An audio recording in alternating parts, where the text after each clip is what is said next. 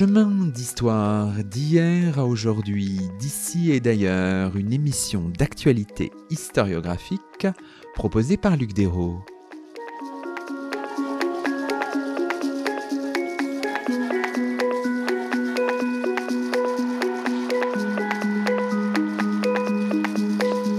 Bonjour à toutes et à tous, c'est le 128e numéro de nos chemins d'histoire, le 8e de la quatrième saison, et nous avons la joie d'accueillir à notre micro Jérémy Ferrer Barthomeu. Bonjour à vous.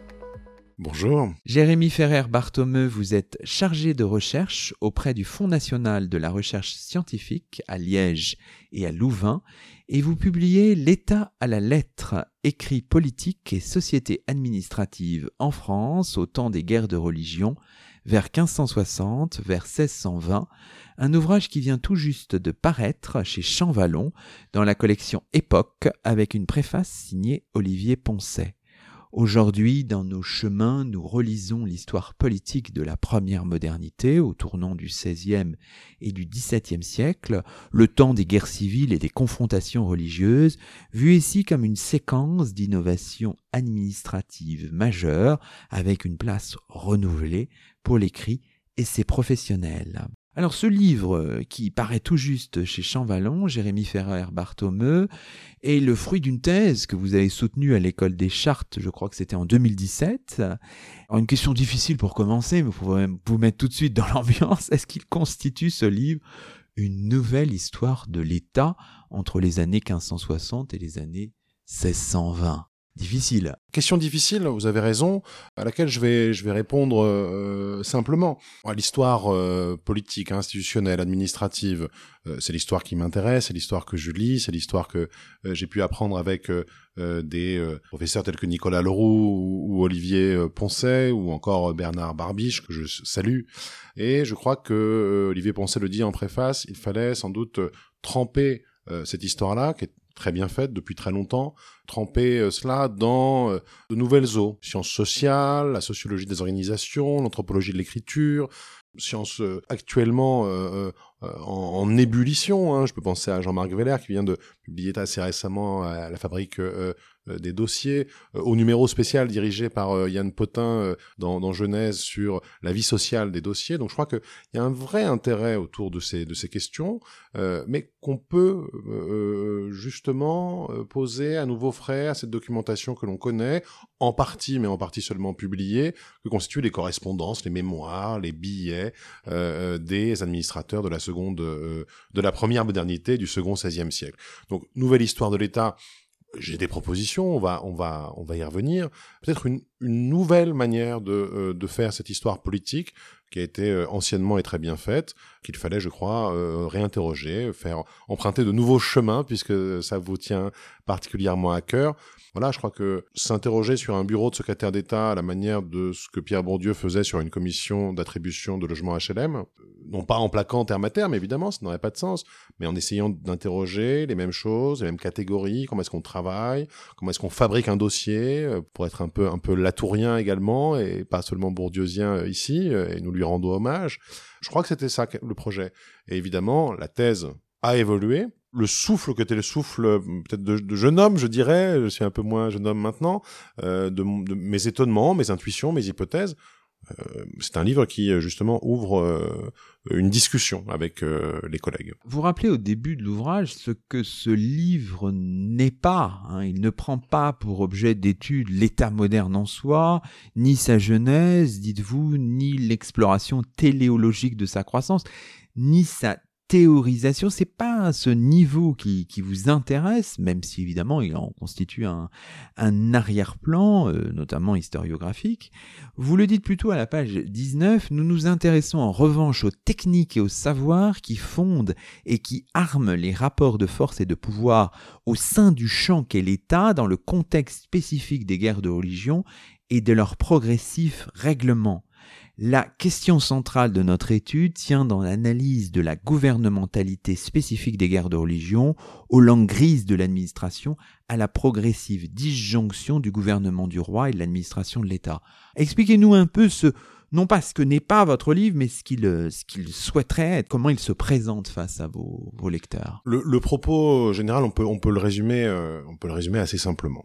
On passe au second XVIe siècle d'un effondrement euh, relativement rapide et relativement brutal, d'un compromis qui a mis plusieurs siècles euh, à se construire entre euh, les élites, le souverain, les différentes institutions. Ce compromis-là s'effondre sous la pression de d'assez puissantes forces, forces religieuses bien évidemment, qui vont finir par s'armer d'autres raisons, justifications, tandis que la guerre civile se mue en, en, en guerre étrangère. Il va falloir cependant reconstruire un nouveau compromis entre le roi et sa noblesse, entre le roi et les institutions, entre les institutions entre elles, et c'est ce moment-là, moi, qui m'intéresse. Je ne comprenais pas comment est-ce qu'on arrivait assez rapidement, après 30, 40, 50 ans d'effondrement, de chaos, de fureur, à l'appareil extrêmement bien réglé que nous connaissons euh, au milieu du XVIIe siècle. C'était ça euh, le point d'interrogation qui était le mien, après avoir pendant très longtemps, et avec Denis Crouzet, que je, je, salue, à qui je rends hommage, travaillé de manière quasiment micro-historienne sur les lettres du duc d'Anjou euh, dans les années 1570, je m'étais intéressé en réalité à cet appareil que je trouvais beaucoup plus fin que euh, euh, ce qu'on en disait. Euh, Nicolas Leroux, grâce à l'étude de la faveur, avait montré justement que les choses allaient se raffinant, que l'étiquette se mettait en place.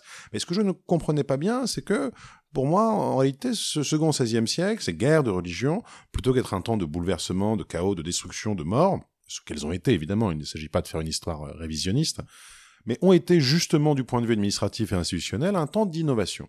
D'innovation où on a inventé une tradition, on a postulé d'ailleurs de son, son ancienneté, euh, afin de d'établir au sommet de l'appareil d'État, de l'agencement euh, gouvernemental, de nouvelles institutions qui n'allaient pas disqualifier les institutions traditionnelles, hein, de la cour, du conseil, des chancelleries, des cours souveraines, des États, qui avaient mis énormément de temps à se construire, mais qui allaient peut-être les fluidifier dans un premier temps, en tout cas entrer en concurrence certainement dans un second temps. Et donc je crois que cette période 1560-1620, en tout cas, qui est la trame de temps que je découpe pour cette étude, nous permet de comprendre beaucoup mieux euh, la séquence suivante, celle qu'on appelle la monarchie administrative, l'état de justice et de finance, très bien étudié d'ailleurs, et moi j'aime beaucoup les lire, hein, par les collègues qui euh, travaillent sur le siècle de Louis XIV, sur euh, l'appareil politique, les grands commis. Je, je, trouve ça très intéressant, mais je pense que les guerres de religion peuvent être relus à nouveau frais de cette manière-là. Alors évidemment, c'est une histoire qui s'appuie sur des acteurs. Saisir l'histoire de l'État à travers le rôle et le travail des secrétaires qui travaillent au plus près du roi, secrétaire des finances, des commandements, secrétaire d'État, enfin le vocabulaire est parfois euh, changeant, les secrétaires vus comme les dépositaires d'une administration en construction. Les, secrétaires, ce sont euh, les héros de votre livre, en quelque sorte. Bien sûr. Alors, euh, comme je, vous avez parfaitement raison, je, dis aussi que c'est une histoire sans héros, mais nous allons y revenir. D'abord, euh, une histoire avec des héros. Cette histoire avec des héros, eh bien, en effet, ce sont, euh, ce sont ces plumitifs, hein, ce, ce, monde populeux, comme dit Olivier Poncet, euh, qui peuple les bureaux. Populeux, pas si populeux, hein, d'ailleurs, hein, au début des guerres de religion. Hein, L'ennemi chaud parle de 200 personnes, hein, en réalité, donc ce n'est pas si populeux que ça. Ce sont des gens qui se connaissent et qui font un pari, qui va d'ailleurs être un pari gagnant. Ce sont, pour l'essentiel des fils de la bourgeoisie parisienne et euh, du euh, grand bassin parisien, de la vallée de la Loire, qui ont été euh, formés près de leur père, de leurs parents en tout cas, oncles, qui ont prêté de l'argent à la monarchie au moment des guerres d'Italie. C'était trésorier, trésorier des guerres, secrétaire aux finances, etc. Donc ils ont été formés sur le tas, à la fois formés aux écritures, donc c'est-à-dire mal formé. Hein. Il y a un vrai effondrement paléographique dans la période que, que, que j'étudie, d'ailleurs qui n'est pas une information à, à, laisser de côté, au contraire. Hein. Ce ne sont pas des clercs de chancellerie, ils n'ont pas appris hein, à la chancellerie, ils ont appris sur le tas, donc ils n'écrivent pas de manière normée, et ils entrent dans les bureaux. Et donc le pari de ces grandes familles, que mon collègue Damien Fonvielle a bien étudié hein, dans la galaxie Bochtel, hein, sa thèse de doctorat qui est à paraître d'ailleurs euh, dans quelques mois, vont se mettre au service du souverain avec un accès qui est un accès beaucoup plus direct au souverain, à la reine-mère, que d'autres strates officières ou d'autres strates administratives ne peuvent avoir. L'accès est quasiment permanent, l'accès au conseil est quasiment permanent, et donc effectivement, ils vont s'élever beaucoup plus vite, ils vont être beaucoup plus efficaces dans la conduite des affaires politiques, des affaires de la guerre, de la diplomatie, et ils vont réunir sous eux un trésor d'informations politiques, que ce soit dans les volumes qu'ils conservent, dans les papiers qu'ils instrumentent, dans les tables de chiffres qu'ils savent manier. Donc ils vont accumuler un trésor d'informations politiques et diplomatiques, se sédimentant dans des papiers, mais aussi dans leur culture politique qu'ils vont incorporer. Donc, moi, je crois que c'est ça qui est intéressant, c'est de voir comment est-ce qu'un groupe élitaire, issu de la fusion de plusieurs groupes élitaires, va se mettre au service de la monarchie des Valois, dans un moment particulier où elle est elle-même très contestée, et va coiffer, bon an, mal an, de nombreuses institutions qui étaient pourtant très traditionnellement implantées dans euh, le cœur de l'État, ils vont s'imposer en tout cas comme les premiers et principaux ministres de la monarchie française. Quand on, parle de Nicolas de Neuville, seigneur de Villeroy, qui est un de mes fils rouges, on parle de quelqu'un qui, en effet, est un, bon bourgeois, hein, grâce à une belle alliance au, milieu du XVIe siècle. Mais cependant, euh, et d'ailleurs, euh, on le rappellera assez longtemps et jusque dans Saint-Simon, hein, euh, il est issu d'une famille de marchands de poissons. Gros marchands de poissons, hein, on dit marchands de marais.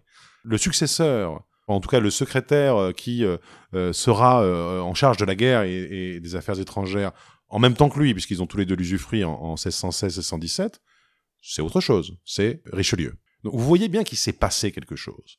Il s'est passé quelque chose pour que d'un petit-fils de, de, marchand de marais, on passe euh, au fils du grand prévôt de France, évêque de Luçon.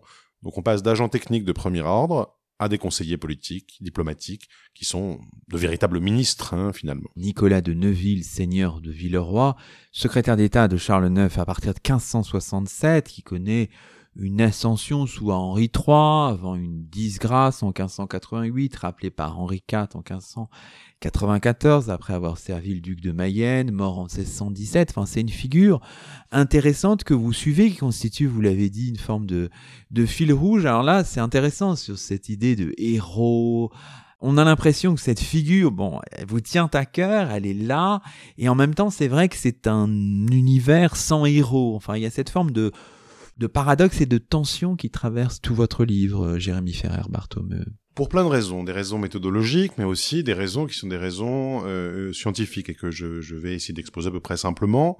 Euh, Nicolas de Neuville, seigneur de Villeroy, vous l'avez dit, il est euh, secrétaire d'État, bon, bon an, mal un petit épisode de disgrâce, de 1567 à 1617. C'est un personnage à la longévité exceptionnelle, qui va lui-même d'ailleurs former de très nombreux commis et clercs, certains seront secrétaires d'État, hein, on peut penser à, à Pontchartrain.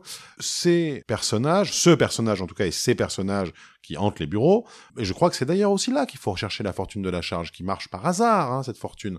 Ce sont des personnages qui vont durer au sommet euh, de euh, leur bureau. Je peux penser voilà à Brulard, à Pinard, le vicomte Pinard, à Nicolas de Neuville de Villeroy, qui vont en réalité, hein, au cours du règne de Henri III, euh, euh, rester en charge. Hein. Évidemment, l'épisode de la disgrâce les touche tous, hein, puisque et le chancelier et le surintendant sont renvoyés hein, début septembre 1588. Hein. Mais en réalité, la fortune de cette charge-là, bah, elle est aussi faite de ce hasard que vous allez avoir des personnalités exceptionnelles, à la longévité exceptionnelle, au, sommet de, cela. Villeroy, il a, il a un biographe, bon, il en un deuxième, mais bon, prenons le principal, je crois, c'est Noyac, hein, qui écrit une biographie de Villeroy au début du XXe siècle, qui est une biographie euh, tout à fait importante. Je vous donne un scoop, hein, nous sommes en train, avec Damien Fonvielle, de, de, rééditer les mémoires de Villeroy, hein, qui ont été partiellement édité au XIXe siècle, mais nous sommes en train de réexhumer un certain nombre de, euh, d'éditions euh, euh pour euh, euh, présenter quelque chose qui soit dans les standards actuels de, de l'édition scientifique, avec une assez longue introduction qui constituerait une forme de réactualisation de la biographie de Villeroy. Moi, ce qui m'intéressait, c'est de faire des biographies d'institutions, d'individus collectif ou d'institution personne. Euh, avec la belle formule de, Marie Lesowski sur, euh, sur Borromée, Borromée est toute surface.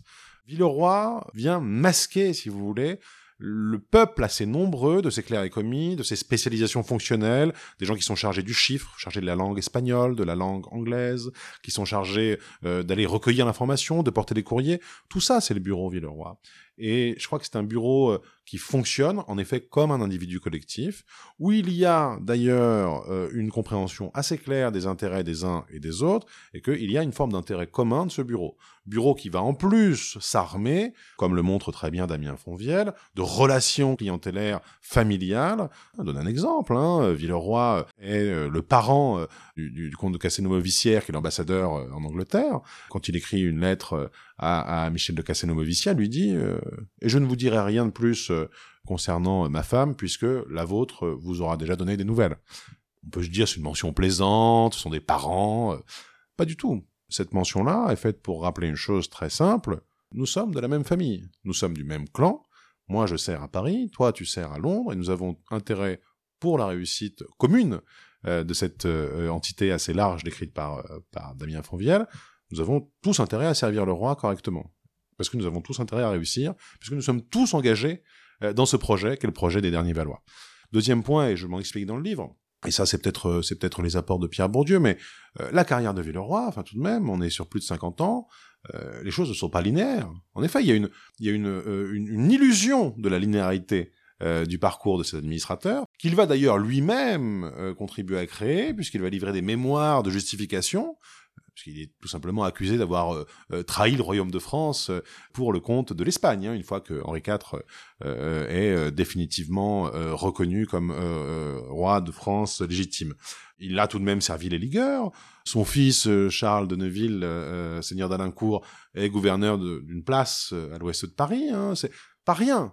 Ce retour dans le bureau d'Henri IV, hein, qu'il faudra d'ailleurs expliquer, va justement euh, donner lieu à de très nombreuses lettres, de très nombreuses explications, qui constituent forme de justification, hein, très nombreuses lettres à, Guillaume Duvert, hein, son ami, euh, bon, évidemment très proche d'Henri IV, euh, où il est temps de lui réexpliquer son parcours, et donc tout ça, ça c'est un construit, hein, en fait. La trajectoire de Villeroy est évidemment entièrement construite, et pas du tout linéaire, et l'histoire aurait bien pu se passer autrement, hein, évidemment, de son point de vue pour lui, mais aussi pour l'institution qu'il incarne hein, et qu'il recouvre complètement pendant 50 ans. On comprend, donc euh, votre livre, euh, vous le dites, n'est pas une biographie euh, de Villeroy avec l'explication du contexte, mais ce n'est pas non plus une forme de prosopographie géante. La démarche prosopographique, vous la connaissez, il y a de multiples références qui, qui soulignent tout ça, mais vous ne vous êtes pas engagé dans une étude ou une démarche euh, prosopographique approfondie. Alors, est-ce que c'est parce que c'était difficile, voire impossible de le faire? À un moment, vous dites à la page 60, la difficulté intrinsèque d'établir une prosopographie du personnel des bureaux pour la séquence 1580-1660, prosopographie qu'on peut cependant rencontrer pour les moments antérieurs et postérieurs. Est-ce pour cette raison ou de manière peut-être plus fondamentale pour d'autres, parce que c'est c'est pas vraiment ce que vous souhaitez faire aussi. C'est un autre type d'histoire et ça, vous aurez peut-être enfermé, je ne sais pas. Alors vous avez raison. On a des très très très belles choses euh, qui sont faites euh, pour le, 15e, début euh, début 16e, pour la période postérieure, pour la période qui nous intéresse. En tout cas, moi, je, peut-être la décennie qui m'intéresse le plus, ou les deux décennies, hein, 1596-100, mettons, les choses sont plus complexes. Les choses sont plus complexes, mais d'abord, euh, qu'est-ce que j'ai tenté de faire? J'ai tenté de rassembler un groupe au statut divers, fait de secrétaires d'ambassade, ou de maîtres de la garde-robe, ou de courriers, ou euh, de souverains. J'ai essayé de les rassembler et d'en faire une typologie en polissant cet objet-là à ma main sous la catégorie précise du rapport que ces acteurs ont à l'écrit. Rapport fonctionnel, rapport distant, euh, rapport de fascination, de rejet. Euh, euh, j'ai essayé de travailler sous cet angle-là.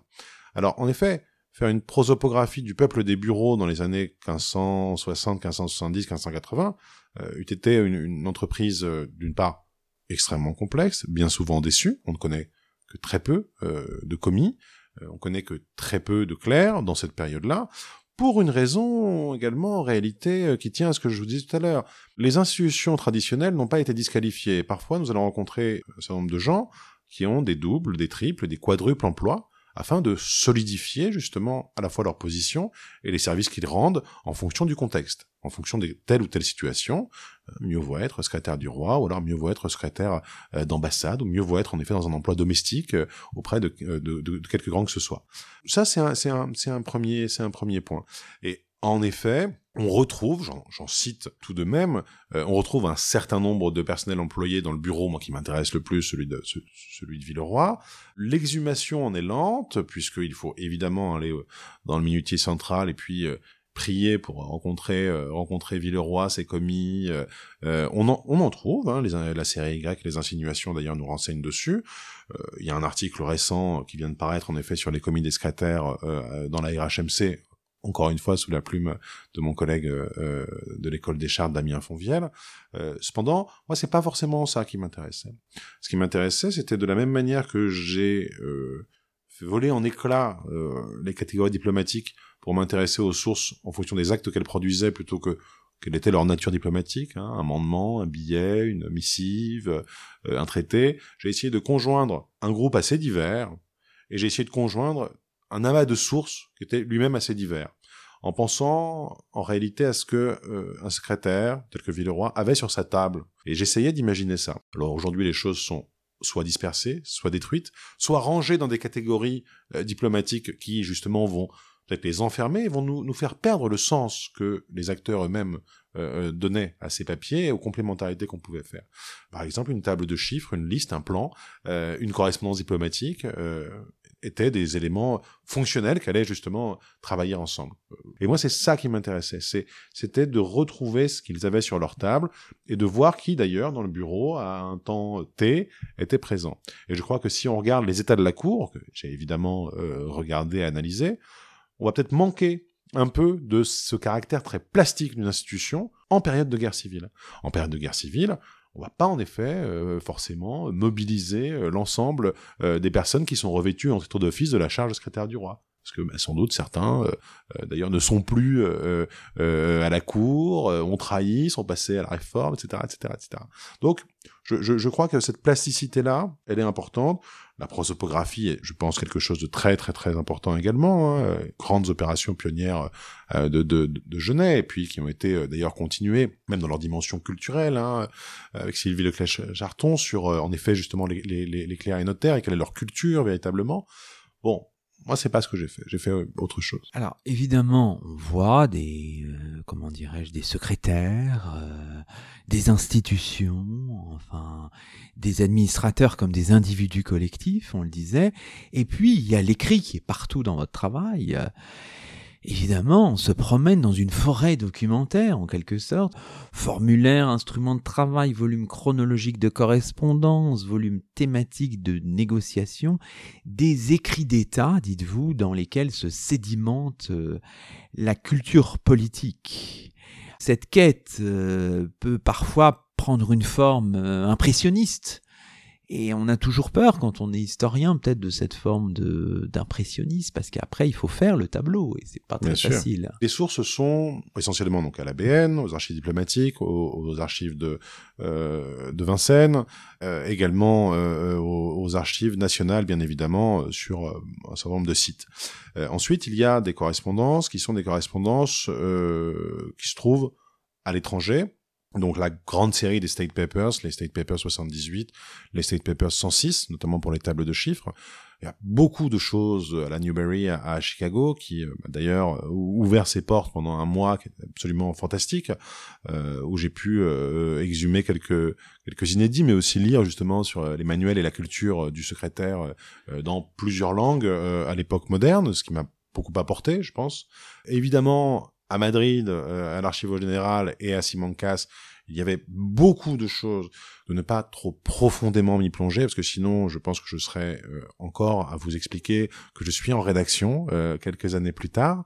mais évidemment, ce sont des choses que j'ai que j'ai moissonnées et que je garde dans mes dossiers très précieusement. Et évidemment, beaucoup de choses se trouvent aux archives départementales, municipales, que ce soit et dans les bibliothèques municipales également, que ce soit à Lyon, qui est le lieu d'implantation dire euh, le deuxième grand lieu d'implantation de la famille euh, Villeroy, très très belle chose, mais aussi à Reims euh, ou encore à Bordeaux pour pour les états de la cour, enfin une partie des états de la cour. Euh, enfin dernier beau lieu de gisement des des papiers notamment qui peuvent concerner Villeroy, c'est les archives départementales du Nord Vous avez un, certain nombre de, de, de pièces que Olivier Poncet m'avait signalé de la Chambre des comptes. Ça, ça fait en effet déjà des dépôts assez conséquents, si vous voulez. Ne serait-ce que la correspondance euh, passive euh, et active de, de Belièvre, conservée euh, en, plusieurs tomes à la BNF. On parle de, je, je sais pas précisément, 15 000, 20 000, 30, 30 000 pièces. Évidemment, on procède par sondage, on procède avec des interrogations très précises, J'oublie un, dépôt essentiel qui m'a pourtant beaucoup beaucoup servi, c'est évidemment la bibliothèque de l'institut qui conserve le fonds Godefroy. Donc tout ça, en effet, vous avez raison, c'est océanique. Et donc devant euh, ce choc que tout historien éprouve euh, face en effet à 30 000, 40 000, 100 000 pièces, qui sont toutes très dures à lire, hein. pour une très bonne partie elles sont dures à lire pour les raisons que j'évoquais tout à l'heure, un d'effondrement de, l'écriture et de la non-formation des secrétaires qui sont en charge à ce moment-là. On est saisi de vertige, et c'est ce vertige-là qui va justement être à l'origine des questionnements que nous nous posons. Les guerres de religion sont un moment de surrection d'un recours à l'écrit qui est un recours euh, angoissé, qui est un recours de l'écrit preuve, comme le montre Hélène Michaud euh, très bien, euh, de l'écrit preuve, de l'écrit qui matérialise une conduite. Il faut pouvoir prouver ce qu'on a fait dans telle période. Et en même temps, euh, l'écrit va justement venir servir de, de, canal entre les nouvelles institutions, secrétariat d'État et, et diplomatie euh, résidente, dirait-on. Donc il faut communiquer, il faut écrire, il faut écrire tous les jours si possible, euh, comme on le lit sous la plume des, des, des administrateurs qui sont départis à l'étranger. Euh, mais aussi c'est un moment de traité, de négociation. Et en fait nous, nous n'avons parfois que le traité, mais en réalité, si on va dans le fond des choses, on peut voir qu'il y a des correspondances manuscrites qui sont très très intenses et qui vont venir entourer ces moments-là. On fait la paix, on fait la guerre, ça produit du papier puisqu'on l'a fait de cette manière-là à ce moment-là. On intoxique l'adversaire en envoyant de fausses informations, on fait circuler des fausses informations, les papiers sont perdus, il faut réécrire. Euh, donc tout ça est passionnant, mais le recours à l'écrit euh, augmentant considérablement, alors pour la haute diplomatie ou pour la haute politique, mais comme l'a montré euh, assez récemment Jérémy Foa dans son très beau livre Tous ceux qui tombent, on n'arrête pas de passer des contrats, de se marier, on n'arrête pas de mourir en guerre de religion, on n'arrête pas de vendre, on n'arrête pas d'acheter. Et donc, en effet, le recours à l'écrit d'un point de vue privé, va descendre dans les strates de la société, euh, les couches euh, de la société urbaine, rurale, euh, et donc ce recours à l'écrit, il est de plus en plus important. Et donc je, je, je m'en explique d'ailleurs dans un passage du livre, en essayant de faire une forme de, de, de chronologie, c'est peut-être le seul moment chronologique un peu du, du livre, où je vais montrer en effet comment est-ce que de, de 1560 jusqu'à 1610, 1615, on va écrire davantage, et comment est-ce que les acteurs incorporent l'importance de euh, cette nouvelle technologie. Comment est-ce qu'en 1615, 1616, euh, le prince de Condé demande à ce qu'on lui euh, permette de délivrer des billets en blanc signés de sa main à son nombre d'agents? Imagine-t-on en 1560, 1550, un Bourbon demander ça? Non, on l'imagine pas. Ce qu'il faut bien dire pour nos auditeurs, c'est que ce qui vous intéresse parfois dans un document, ça peut être, euh, je sais pas, des, des ratures, enfin voilà, des, euh, des passages, euh, voilà, raturés, enfin biffés, enfin voilà. C'est ça qu'il faut aussi avoir en tête. C'est pas forcément la totalité. Hein, ça peut être simplement une petite mention marginale de la glose, etc. Donc c'est une recherche euh, dans les papiers très très minutieuse hein, que vous faites. Moi, ce qui m'intéresse, vous l'avez, vous, le dites très bien, euh, et ça, je crois que c'est un des apports les plus importants, en tout cas de Béatrice Frankel dans ma formation, c'est de m'intéresser en effet aux ratures, aux annotations, aux lettres qui ne disent rien, euh, aux adresses j'avais travaillé euh, plus jeune sur les souscriptions, les listes de souscriptions qui sont conservées dans les formulaires de la bibliothèque euh, de l'institut. Pourquoi? Pourquoi s'intéresser à ça? Moi, ce qui m'intéressait, c'est les tables de chiffres où on utilise le chiffre par remplacement de mots en me demandant qu'est-ce que ça voulait dire des relations sociopolitiques qu'on entretenait avec tel ou tel. Par exemple, le duc de Guise, dans le chiffre d'Élisabeth, est qualifié euh, de fâché. Quand on parle de tel ou tel, on va l'appeler l'époux, le le féliciter il y a une dimension très très intéressante euh, euh, d'un point de vue anthropologique sur ce que l'écrit peut faire et permet de faire et permet d'interroger euh, pour nous. Ce qui m'intéresse, c'est les ratures, c'est les déchiffrements interlinéaires, c'est l'astérisque que un correspondant de Belièvre va va placer dans une lettre en disant si vous n'avez pas le temps de lire la suite où je parle euh, d'un point euh, précis de tel ou tel concile d'il y a dix siècles, allez, allez à tel, tel, tel folio, parce que c'est là que je vous donne des informations. Ça, c'est intéressant parce que ça nous montre justement comment est-ce qu'il va y avoir une, une plus grande expertise dans la conduite des affaires publiques, dans l'ordre de l'écrit par les, par les administrateurs. Euh, ça, c'est un, un, un, point euh, important, mais ce qui m'intéresse aussi, c'est le nombre de mains qui travaillent sur un acte, les encres, donc c'est pour ça qu'il faut toujours euh, voir les originaux euh, quand on peut. Euh, ce qui m'intéresse, c'est les moments où on a relié. Je donne un exemple très simple. Il y a un, un très très beau volume qui s'appelle Instruction de Monsieur de Revol. Euh, Revol est secrétaire de 1588 à 1594. C'est lui qui fait, euh, on va dire, le, euh, l'intérim de la disgrâce de Villeroy si on voulait être téléologique. Ben, en réalité, c'est pas, on voit très bien que ce ne sont pas les instructions de Monsieur de Revol, puisque les dates extrêmes ne sont pas les bonnes. Donc c'est-à-dire que ça a été relié après, c'est conservé par Villeroy. Et donc Villeroy, par là, veut montrer que il y a une forme de continuité. Et donc en fait, même dans la reliure des pièces et dans le choix des pièces, il y a un discours politique qu'on tient, qu'un discours évidemment extrêmement fin, extrêmement subtil, mais que tout de la société administrative, pour reprendre ce terme que j'essaye de populariser, comprend.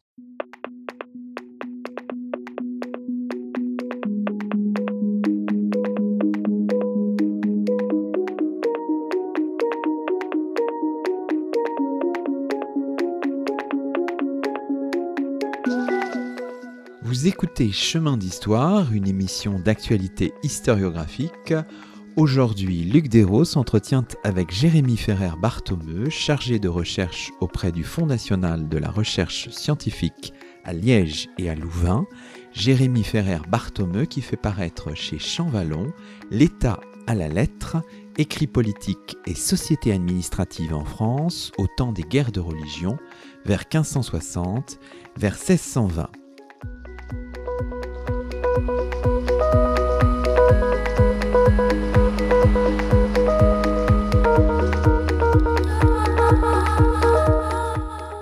Alors, dans la deuxième partie de cette émission, Jérémy Ferrer Barthomeu, on peut revenir sur quelques aspects du livre. On ne dira pas tout, mais on dira quelques, éléments. Dans la première partie du livre, qui porte sur ce que l'écrit politique fait à l'État, vous revenez notamment et vous proposez une forme de typologie sur les professionnels de l'écrit qui vous intéressent.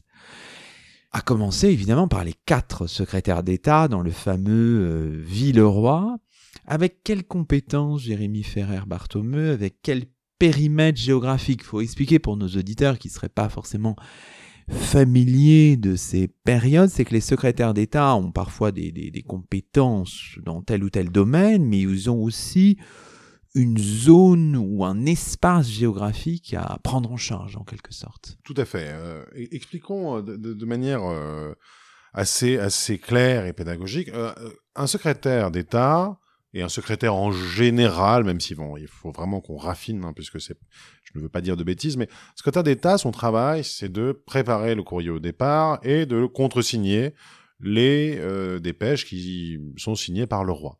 Souvent, ce sont des lettres qui euh, euh, donnent, hein, qui euh, favorisent, qui privilégient. Et donc, euh, il y a une forme quasiment de contrôle ju jurisprudentiel. Hein, D'ailleurs, Villeroy s'en explique. Quand le secrétaire contresigne, eh bien, il va y avoir euh, une forme de validité de, l'acte. Ces secrétaires viennent en réalité euh, des euh, notaires, ensuite notaires et secrétaires du roi. Certains au XIVe, hein, XVe vont d'ailleurs être évoqués, favorisés. Bernard Barbiche parle d'une élite hein, des, notaires du roi. et c'est un phénomène qu'on connaît et qui n'est pas nouveau, totalement nouveau en 1547, au moment de leur institution par Henri II. Les secrétaires d'État ont en effet euh, des départements géographiques. Ils ont des provinces et ils ont la correspondance avec les pays qui sont dans le prolongement de ces provinces. D'autre part, euh, ils sont euh, 4 et 3 à partir de 1579 avant de redevenir 4 hein, en 1589. Mais en réalité, moi, ce qui m'a intéressé, c'est de travailler sur la contradiction entre les règlements. Henri III prend énormément de règlements pour euh, leur donner une mécanique, leur dire ce qu'ils peuvent faire, pas faire, euh, comment est-ce comment qu'ils doivent travailler, est-ce qu'ils peuvent emmener des papiers hors de la cour ou pas, à quelle heure on ouvre. le petit sac de velours violet qui contient les dépêches qui arrivent, tout ça est en réalité euh, un discours euh, mythique. C'est un discours euh, dans le monde complètement imaginaire d'Henri de Valois et de, et de Catherine de Médicis. Mais c'est très intéressant à analyser pour ce que c'est, c'est-à-dire un imaginaire en tension. Dans la réalité du travail des secrétaires, les choses ne marchent pas comme ça. Il y a évidemment une prééminence sinon euh, de droit, en tout cas de fait, de Villeroy sur ses deux euh, compagnons, euh, Brulard et Pinard, qui sont des, secrétaires également très compétents, hein, sans doute avec un peu moins de, proximité au roi que, ça peut être le cas pour, pour Villeroy. Et rapidement, et en réalité ça remonte au moment où Henri III démet, si vous voulez, euh, ce ministère qui l'a pourtant si longtemps accompagné, qui a d'ailleurs aussi accompagné euh, son frère Charles IX, euh, ce qui va se passer, c'est que vous allez avoir une spécialisation fonctionnelle qui va se mettre en place. Revol va par exemple prendre l'ensemble des affaires étrangères sous lui. Il sera chargé de la correspondance avec les postes diplomatiques, mais aussi chargé des moments importants de négociation pour la guerre et pour la paix. Un autre secrétaire sera chargé de la guerre et de la maison du roi. Euh, on lui enlèvera la guerre. Hein, il s'agit, euh, il s'agit de Beaulieu, euh, à qui on conserve la maison du roi, et c'est finalement Villeroy qui, de 1594 jusqu'à 1617, sera secrétaire d'État de la guerre et des affaires étrangères. C'est vraiment là la fortune de cette charge et, l'origine de ces deux grands départements qui vont devenir deux grands départements ministériels hein, dans la seconde modernité sont réunis pendant un moment où euh, et la diplomatie et la guerre sont, euh, sont engagées. Il y aura euh, un secrétariat d'État à la religion prétendue réformée, il y aura plus tard à la marine, et, en effet, ça se transformera en quelque chose de plus familier pour nous, avec en effet des départements qui sont davantage thématiques. cependant, en effet, au début de la charge, même si en réalité les choses ne sont pas véritablement respectées, au début de la charge, L'usage veut que des provinces soient affectées, puis les pays dans le prolongement. Pas après, voilà, il faut pas être, euh, il faut pas être trop trop fixiste. Comment les choses fonctionnent quand euh, quand c'est euh, Henri III par exemple? Henri III passe beaucoup de temps à Olinville hein, pour des raisons politiques autant que religieuses. Parfois, il a un secrétaire avec lui, parfois non. Et, c'est le secrétaire qui est là, qui traite des affaires qu'il a à traiter avec lui. Donc en réalité, oui, ce que je vous disais tout à l'heure, beaucoup plus fluide, beaucoup plus plastique, beaucoup moins fixe que ce que les règlements nous disent. Cependant, les règlements nous disent des choses. Euh, les acteurs eux-mêmes disent des choses par rapport aux règlements. Donc il faut en tenir compte. Il faut en tenir compte parce que c'est justement là que s'exprime le programme politique de la monarchie euh, euh, des Valois et donc aussi du premier Bourbon. Hein, Qu'est-ce que ne disent pas les règlements des Bourbons par rapport aux règlements des Valois Donc je, crois que tout ça, tout ça est fondamental. Mais faut pas être trop attaché euh, à ce qu'on pourrait lire. En effet, que ce soit dans ces règlements ou dans des manuels de gouvernement, c'est pas vraiment comme ça que ça se passe. Ces, ces puis trois secrétaires sont assistés par un personnel euh, assez mal connu pour le second XVIe siècle, tous ces clercs et ces commis dont on a déjà parlé, ces agents de, second rang hein, qui, constituent une forme de catégorie euh, assez passionnante, faut, faut le dire. Hein. Alors on a euh, des exemples, on peut citer Jules Gassot, dont on possède les souvenirs, qui ont été étudiés notamment par un de vos collègues, Nicolas Chapira, le sommaire mémorial, souvenir publié en 1913. Donc ces clercs et ces commis occupent une place dans votre livre qui est vraiment très importante. Hein. C'est vraiment un pivot à côté d'autres professionnels de l'écrit, les ambassadeurs, les secrétaires d'ambassade mais aussi les grands officiers, les membres du Conseil royal, les membres de la famille royale, dites-vous, sont-ils des professionnels de l'écrit, les étrangers, les souverains étrangers avec lesquels ils échangent, le sont-ils? Enfin voilà, il y a un univers énorme et on peut d'ailleurs discuter hein, sur euh, la caractéristique euh, qu'on peut leur associer éventuellement de professionnels de l'écrit, mais je voudrais peut-être qu'on insiste sur cette catégorie-là de clercs et de commis, mhm. évidemment, qui sont difficiles peut-être à chasser dans les archives, mais qui sont passionnants. Bien sûr, alors on, on voit qu'ils vont avoir une fortune particulière, clercs et commis. On peut penser à des gens comme comme Florent Pasquier que Villeroy tente de placé au moment de sa disgrâce, en tant que, tant que le vent euh, est en train de tourner, il se dit bon, peut-être essayer de placer ce, ce, commis très fidèle. Euh, il le propose hein, d'ailleurs à Henri III, et puis c'est une chose qui ne, se fait pas. Euh, effectivement, euh, vous allez avoir un encadrement très très strict dans les règlements euh, par Henri III du nombre de, de, de clercs et de commis qu'un secrétaire peut avoir, euh, de la manière dont ces clercs et commis peuvent ou ne peuvent pas travailler sur des affaires qui sont des affaires qui ne sont pas celles de leur propre maître, avec des interdictions d'emploi également euh, sur d'autres d'autres types d'emplois.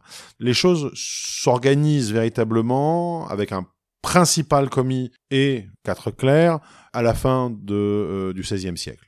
C'est là que les choses se mettent en place, avec une forme de cursus honorum euh, assez intéressant, où le principal commis est finalement celui qui doit devenir secrétaire d'État ou euh, qui doit avoir la survivance euh, de la euh, de la charge. c'est ce qui se passera hein, d'ailleurs. Mais cependant, ça n'épuise pas totalement la catégorie de clerc et commis ou de secrétaire même, puisque vous avez de très nombreux conseils, conseils de grands qui euh, travaillent dans le même temps. Les conseils euh, des princes, les conseils des apanages. Alain Morga a consacré de, très belles pages hein, sur ces éléments-là. Et donc vous avez de très nombreuses autres instances et institutions où il y a des professionnels de l'écrit qui peuvent justement être employés euh, dans un second temps dans les bureaux centraux de la monarchie. Vous avez ecclésiastiques qui ont des euh, euh, secrétaires, vous avez euh, des évêques qui ont en effet des secrétaires, des villes qui ont des secrétaires, des corps de ville hein, évidemment. Ce monde-là n'est pas un monde qui est intégralement et totalement, dans le livre peut-être qu'on aura cette impression-là, mais, mais tourné vers les bureaux centraux de la monarchie, dans la mesure où vous avez pléthore d'institutions qui vont venir travailler avec avec des éléments écrits. ce qui m'intéresse c'est de voir ce qu'ils apportent quand ils travaillent dans le bureau d'un secrétaire d'État.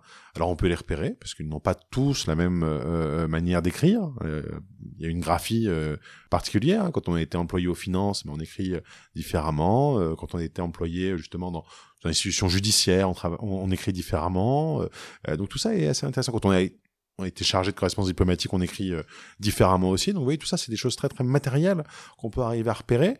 Après, savoir mettre un nom précis, euh, surtout quand euh, c'est un, très petit, un très petit clair, c'est pas c'est pas évident.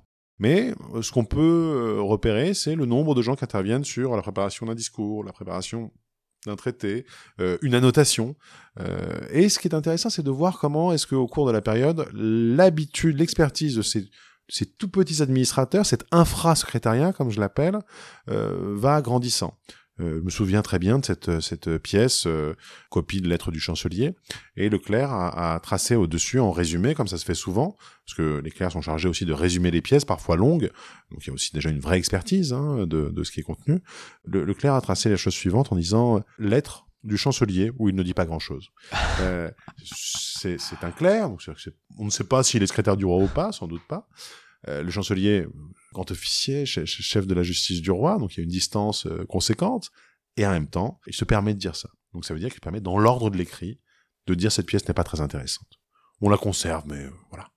Et je, trouve que étudier le rapport à l'écrit, justement, pour ce que je viens de vous expliquer là, à l'instant, peut donner des clés qu'on ne va pas trouver forcément, euh, forcément dans d'autres, d'autres types euh, d'angles d'analyse. Alors, intéressons-nous maintenant à votre deuxième partie, ce que l'État fait de l'écrit politique.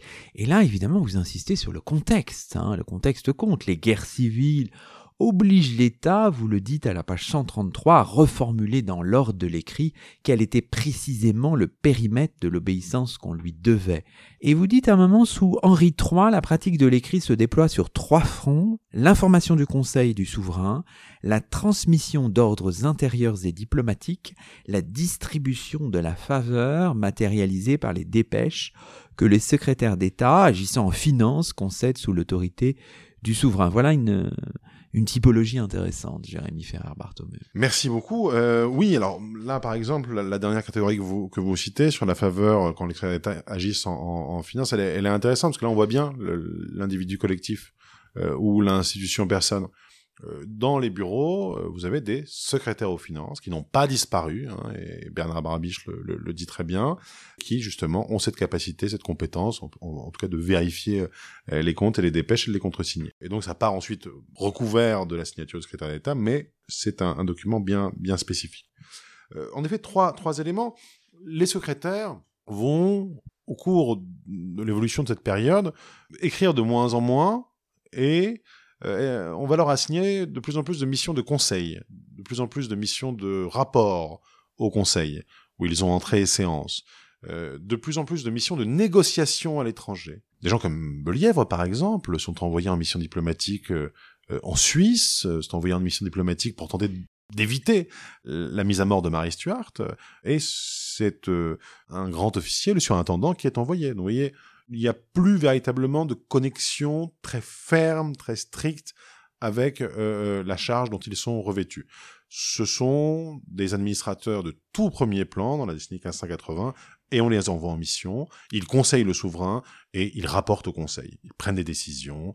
C'est en gros un gouvernement de, de, de, de fait, même si évidemment ils ne sont pas encore ministres, etc. C'est une des conséquences euh, directes de la croissance de leur administration. C'est-à-dire qu'ils écrivent moins car euh, ils ont en effet de plus en plus de personnel pour pouvoir se charger de cette tâche-là. Un personnel spécialisé, un personnel qui euh, a des compétences linguistiques particulières, puisque la diplomatie va de plus en plus passer par des langues vernaculaires, et donc très souvent on va envoyer des commis du bureau à l'ambassade de France à Madrid, à l'ambassade de France à Londres, afin d'apprendre parfaitement la langue du pays. Et il sera ensuite secrétaire de la langue. Autre élément, une compétence technique que les secrétaires d'État n'ont pas forcément.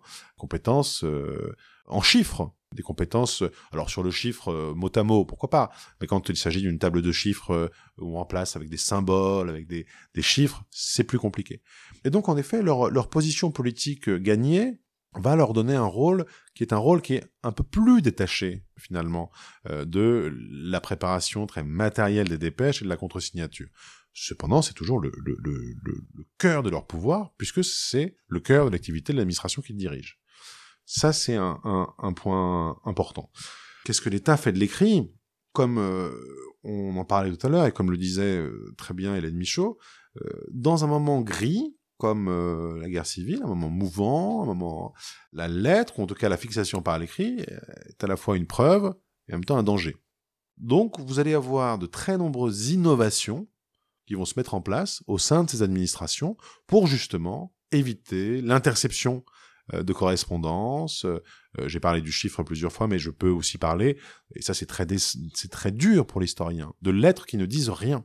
Les fameuses lettres qui identifient un porteur, à qui l'on a confié deux bouches des informations. Et donc finalement, vous voyez une inversion intéressante où le courrier et la lettre finissent par s'inverser. Puisque le courrier, nous, aujourd'hui, nous parlons de courrier quand on envoie une lettre, mais à l'époque, le courrier, c'est une personne. Une personne qui euh, parcourt, euh, justement, euh, un certain de distances. Et donc, on va, en effet, confier des informations qu'il va conserver en mémoire, qu'il va rapporter, il, il, rapportera la réponse également de bouche, puisque quand on utilise un canal de bouche, pour une information, eh bien, on, la rapporte de bouche, mais qui va également devoir aider à l'effectuation de la décision sur place. Donc on n'envoie pas n'importe qui, n'importe quand pour n'importe quelle affaire. Un homme d'armes, un ingénieur. Donc ce que ce que ce que l'État fait de l'écrit dans cette période-là, c'est à la fois euh, une utilisation très très fonctionnelle euh, afin de pouvoir continuer à informer euh, ces différents différents points post-diplomatiques, agents des partis dans les provinces, etc. En même temps, vous allez avoir un écrit cérémoniel mobilisé, mobilisé euh, euh, dans euh, dans l'iconographie, qui va être de plus en plus montré, de plus en plus de plus en plus célébré, et en même temps un écrit qui va être de plus en plus encadré dans cette dans ces fameux règlements de de police de cour, hein, également étudiés par Nicolas Leroux, où l'écrit va justement devenir quelque chose qui peut certes prouver et, matérialiser la conduite de l'un euh, ou de l'autre, mais qui peut aussi venir accuser, qui peut venir euh, défaire tel ou tel projet politique. Évidemment, il y aurait plein de choses à dire, hein, Jérémy Ferrer-Barthomeu, sur euh, cette deuxième partie, des choses très intéressantes qui montrent que vous refusez des formes de linéarité, vous interrogez par exemple sur les refus, les ruses qui consistent à ne pas écrire pour un agent du secrétariat, et euh, ça c'est tout à fait intéressant, ou parfois euh, d'autres stratégies qui consistent à beaucoup écrire, hein, une faire espèce de, lettres, faire assaut, le harcèlement épistolaire, enfin voilà, toute la réflexion aussi sur l'autonomie hein, de ces de ces agents de l'État qui est passionnante. Bon, il nous reste très peu de temps, simplement peut-être pour cette troisième partie, on pourrait s'arrêter sur ce, point. Vous avez toute une réflexion en utilisant un concept un peu géographique. Troisième partie, c'est vraiment l'histoire de la monarchie administrative que vous installez. Vous avez toute une réflexion avec euh, donc ce, ce concept un peu géographique de hub. Vous dites les secrétaires d'État sont à la fois les hubs qui confèrent concrètement une centralité aux souverains, ce sont également ceux qui entretiennent, y compris par leur correspondance privée, les liens faibles, dites-vous, nécessaires à la circulation de l'information de groupe à groupe, y compris entre groupes résolument opposés. Enfin, ils lient leurs intérêts, ajoutez-vous, leurs compétences et forgent leurs horizons d'attente dans le périmètre programmatique de la monarchie. Alors il y a un style, hein, Ferrer, Barthomeu. Alors expliquez-nous un petit peu cette, euh, cette notion de hub. Donc le hub, c'est un moyeu, c'est au centre de la route bicyclette, si vous voulez. Pourquoi vous l'avez euh, vous l'avez repris? Alors j'ai trouvé que c'était intéressant de, de, de, de, prendre cette, euh, ce, ce terme géographique. Hein. Je prends un exemple, ce sera plus parlant quand vous envoyez un courrier à Soleure, qui est la résidence des, enfin, des ambassadeurs des rois de France dans les dans les ligues suisses. Bon, vous avez envoyé un courrier, c'est très bien, euh, euh, mais ça ne fait pas tout. C'est-à-dire que il faut savoir combien de temps on met pour y aller, il faut savoir par quelle route il va passer, il faut savoir euh, ce qu'il a dans son paquet, puisque évidemment on n'envoie pas, ça peut arriver, hein, mais la plupart du temps on n'envoie pas un courrier chargé de une dépêche, hein. il a plusieurs plusieurs dépêches dans ce qu'on appelle un paquet, très belle chose étudiée par Christian Jour d'ailleurs dans la main de Richelieu, parfois il y a des lettres contradictoires dans le même paquet, on essaie de jouer les pouvoirs les uns contre les autres, tout ça est très intéressant. Mais donc il faut savoir ce qu'on envoie, il faut savoir qui on envoie, il faut savoir où sont les gens. il faut également avoir à Paris bien souvent, ou alors dans une demeure particulière comme les secrétaires le font, ce trésor documentaire où on a les traités qui, justement, règlent euh, les relations que l'on a avec euh, la puissance on vient d'envoyer un courrier, les lettres qu'on a envoyées précédemment, les euh, différentes notes qu'on a pu prendre au conseil sur l'affaire en particulier où on a envoyé ce courrier. Donc ça, c'est un premier point. Le secrétaire, lui, est hub, il est vigie, il est tour de contrôle de l'activité de l'État, qui, ne fait pas que ça. Hein. vous imaginez bien quand tu as quatre ou trois secrétaires d'État que euh, Villeroy ne va pas avoir l'œil rivé sur le courrier qui part à Soleure. Il a beaucoup d'autres choses à faire, comme il dit, il ne faut pas louper une occasion de faire le service du roi. Autre élément, ce sont des, des hubs, euh, ou même pourrait-on dire des organismes ou des membranes qui doivent être extrêmement poreuses à l'ensemble des informations qui circulent. D'ailleurs, on écrit beaucoup au secrétaire d'État, euh, des agents des agents d'ailleurs d'autres monarchies qui font des offres de service, euh, qui proposent de trahir, euh, écrivent. Et donc il faut être très poreux, il faut recevoir toutes ces informations-là, y compris les rumeurs, qui sont d'ailleurs des informations politiques, les informations un peu frauduleuses, hein, de, de mauvaise aloi qui circulent également. Il faut que tout ça entre le plus, le plus possible dans le bureau. Mais il faut que le moins de choses possible en sortent c'est un problème qu'on a connu et qui a, été étudié par le regretté Alain Hugon, euh, l'affaire de, Nicolas Lotte, hein, qui trahit Villeroy pour les yeux d'une belle espagnole, alors justement même qu'il est envoyé en Espagne pour apprendre la langue espagnole, envoyé à Madrid, il va en effet trahir, faire sortir des lettres, et là c'est la catastrophe.